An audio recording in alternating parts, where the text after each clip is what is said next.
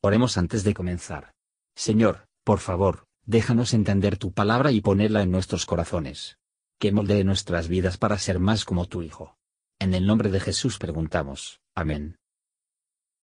Capítulo 19 Cuando Jehová tu Dios talare las gentes cuya tierra Jehová tu Dios te da a ti, y tú las heredares, y habitares en sus ciudades y en sus casas, te apartarás tres ciudades en medio de tu tierra que Jehová tu Dios te da para que la poseas.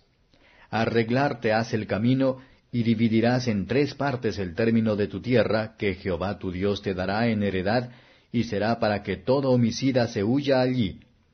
Y este es el caso del homicida que ha de huir allí y vivirá, el que hiriere a su prójimo por yerro, que no le tenía enemistad desde ayer ni antes de ayer. Como el que fue con su prójimo al monte a cortar leña, y poniendo fuerza con su mano en el hacha para cortar algún leño, saltó el hierro del cabo, y encontró a su prójimo y murió. Aquel huirá a una de aquestas ciudades y vivirá. No sea que el pariente del muerto vaya tras el homicida, cuando se enardeciere su corazón, y le alcance por ser largo el camino, y le hiera de muerte, no debiendo ser condenado a muerte, por cuanto no tenía enemistad desde ayer ni antes de ayer con el muerto. Por tanto yo te mando diciendo, tres ciudades te apartarás. Y si Jehová tu Dios ensanchare tu término, como lo juró a tus padres, y te diere toda la tierra que dijo a tus padres que había de dar, cuando guardases todos estos mandamientos que yo te prescribo hoy para ponerlos por obra, que ames a Jehová tu Dios y andes en sus caminos todos los días, entonces añadirás tres ciudades a más de estas tres, porque no sea derramada sangre inocente en medio de tu tierra que Jehová tu Dios te da por heredad, y sea sobre ti sangre.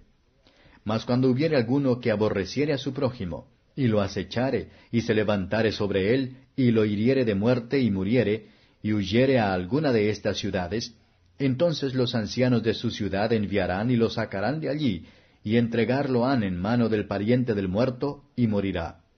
No le perdonará tu ojo, y quitarás de Israel la sangre inocente, y te irá bien.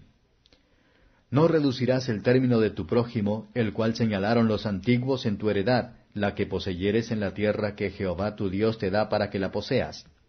No valdrá un testigo contra ninguno en cualquier delito o en cualquier pecado, en cualquier pecado que se cometiere.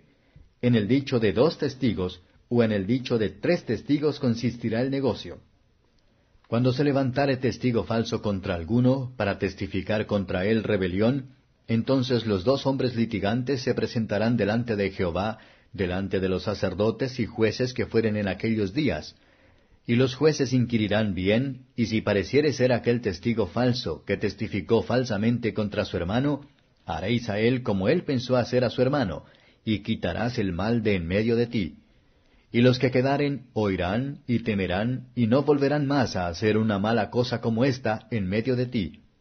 Y no perdonará tu ojo, vida por vida, ojo por ojo, diente por diente, mano por mano, pie por pie.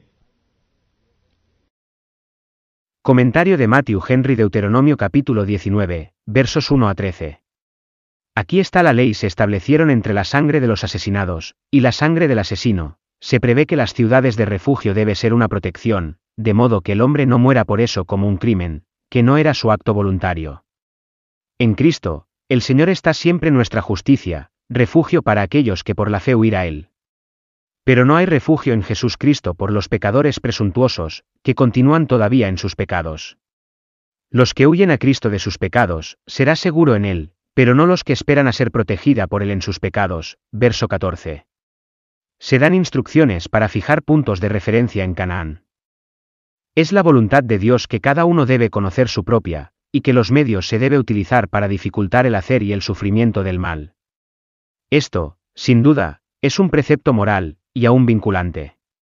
Cada uno esté contento con su propia suerte, y será solo para sus vecinos en todas las cosas, versos 15 a 21. Oración nunca se debe pasar por el testimonio de un solo testigo solo.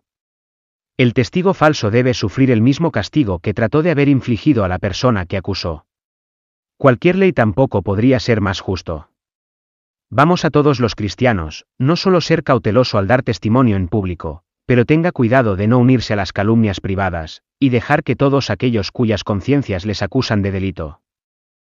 sin demora huir en busca de refugio a la esperanza puesta delante de ellos en Jesucristo. Gracias por escuchar y si te gustó esto, suscríbete y considera darle me gusta a mi página de Facebook y únete a mi grupo Jesús Answers Prayer.